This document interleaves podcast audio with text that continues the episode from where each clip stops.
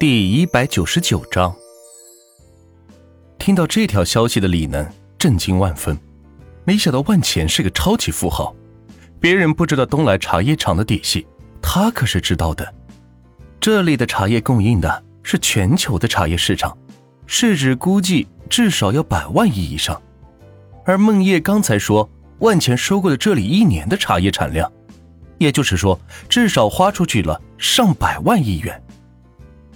此时，李能没有再半点豪横，飞机上那副高人一等姿态荡然无存，拿着背包找到了万钱，说道：“万万万万总，我我错了，您大人不计小人过，不要跟我一般见识，这些茶叶还请卖我一些。”这是他继房地产之后唯一的挣钱门道，若是万钱不卖给他，那他就没有其他挣钱的渠道了。唉，想买茶叶呀。万钱坐到孟叶的老板椅上，学着他的样子，把腿翘到了桌子上，两只手放在肚子上，是左右的交叉着，以一种很舒服的姿势看着李楠，看得他心里发怵。我这样，一亿起售，像你这样的小户，我不要的。万钱才不在意他是否生气。手里握着全球的茶叶货源，不愁卖不出去。李楠闻言，表情微变，手里紧紧的攥着背包，那里面可是五百万元现金，可在万钱眼里根本不算回事。看来我们的李大老板是拿不出这么多钱了。既然这样，那就请回吧。万钱将脚放了下来，转了一圈椅子，背对着他说道。万总，万总，求求你了，给我一点茶叶吧，哪怕高价给我也行啊。但没有茶叶，我那些经销商怎么交代呀？万总，李能赶紧来到万钱面前，扑通一声是跪在地上喊道：“想要茶叶呀？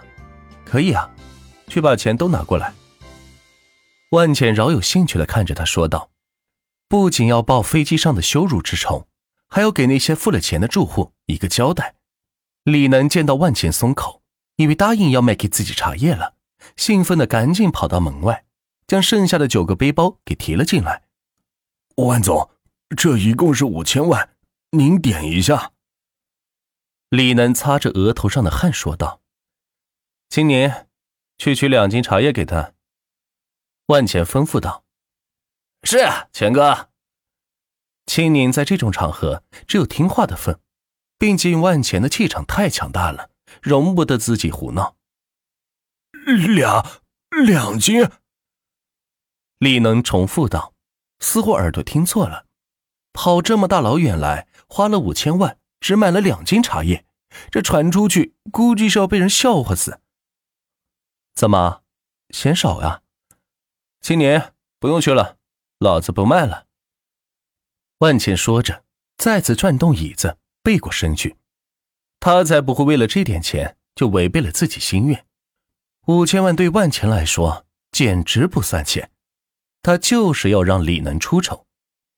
李能见状，赶紧喊道：“买买买！五千万买两斤茶叶，看似吃亏，实则若是能打通万钱这关，以后有的是赚钱的机会。”只有商业的老鸟才能想明白这事，李能当然也能想通。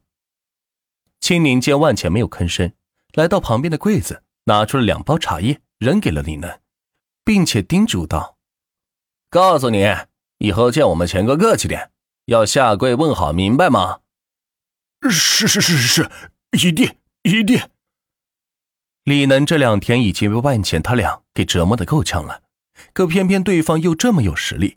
自己又有求于他，这让自己非常被动，以至于到现在已经彻底被万钱的气势给折服了。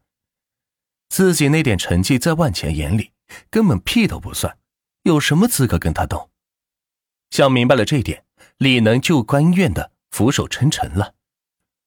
滚吧！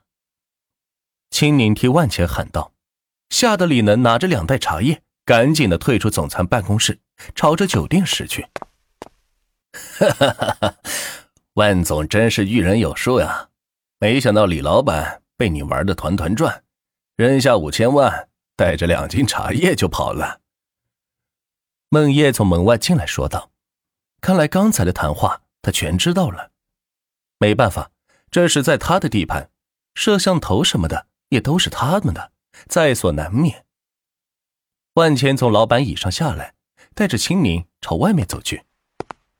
这五千万就当是我发货的运费了，之后需要发货，我通知你。说完，叫了专车，载着自己朝酒店驶去。准备看看酒店老板车子准备的怎么样了。钱哥，就这么放他走了？青宁坐在后排问道：“放心，他不会甘心五千万只买两斤茶叶的，他还会来找我们的。”万茜分析道：“从李能接受五千万买下两斤茶叶的时候，万茜就知道这是个能忍的人，日后必有图谋，所以他是不会甘心。”只弄两包茶叶走人的，只要有机会，他一定会回来找自己。两人来到了酒店，点了些特色美食，在专属的包间大吃特吃一顿，这些都是老板请客。酒足饭饱之后，老板进来，坐在万钱的旁边，说道：“老板，车子已经给你找好了，接下来做什么？带我去你们赌石市场。”万茜拿起餐巾纸擦擦嘴，说道：“那车子呢？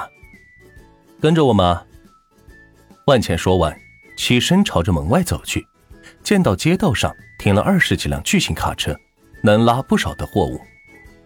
酒店老板屁颠屁颠的跟着万钱上了车，觉得万钱越来越上路，看来又要收割一位外地仔了。一行人开车来到了赌石市场。不少人正拿着放大镜趴在地上，看着地摊上各种各样的石头，想要凭借着自己的一双慧眼找到那块真正的宝石。老板，你这石头也太水了，我开了五个，愣是没有一个带色的。一位梳着大背头的年轻人站在摊位前说道：“我只能说，你这年轻人运气不行啊！我上午一个客户。”连开三个都是绿汪汪的。老板的话激起了年轻人的斗志，把手里的两把钱交给店主，说道：“再给我来两个。”老板赶紧从店里拿出两块石头，递给了年轻人，让他好好鉴别鉴别。哎，又一个锄。酒店老板在旁边不屑的说道：“何以见得？”万浅在一旁问道：“在他看来，这不就是凭运气的吗？谁运气好，谁开出宝石；谁运气不好，谁花一万块钱买块岩石。老板，你有所不知，赌石虽然有运气成分，但也是有技术含量的。像一些行家，能够通过石头的纹路、切面、硬度，甚至是形状，来判断里边是否有玉石。”酒店老板摆出行家的样子说道：“那有这样的人，那他岂不是发财了？”万茜问道：“若真有这样的人，那赌石市场岂不成了他的金库了吗？”“当然有，我就见过一位，不过也有走眼的时候，但比一般人的成功率高太多了。”酒店老板说起赌石的内幕，乐此不疲，好似对这一行特别上心。万钱却不屑的说道：“老板，你听说过那句话吗？什么话？小孩子才做选择，成年人都要。”说着，抬步来到了前面的那个摊位，留下了一脸迷茫的酒店老板琢磨着万钱说的话，不明白什么意思。老板，你店里有多少石头？万钱过去直接问道：“三百块。”怎么了？我全要了，多少钱？全，全要了。赌石店老板皱眉说道：“还是头一次遇到这样的顾客。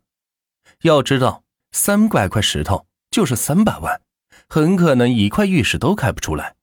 即使开出来，一块石头的成色也收不回来本。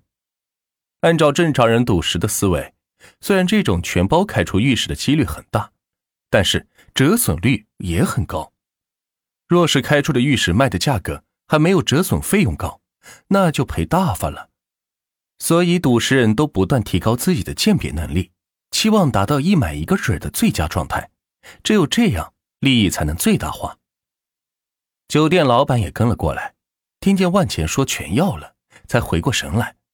原来说的成年人全要的指的是这回事老板，你这可不行呐，折损率太高，你赚不到钱呐。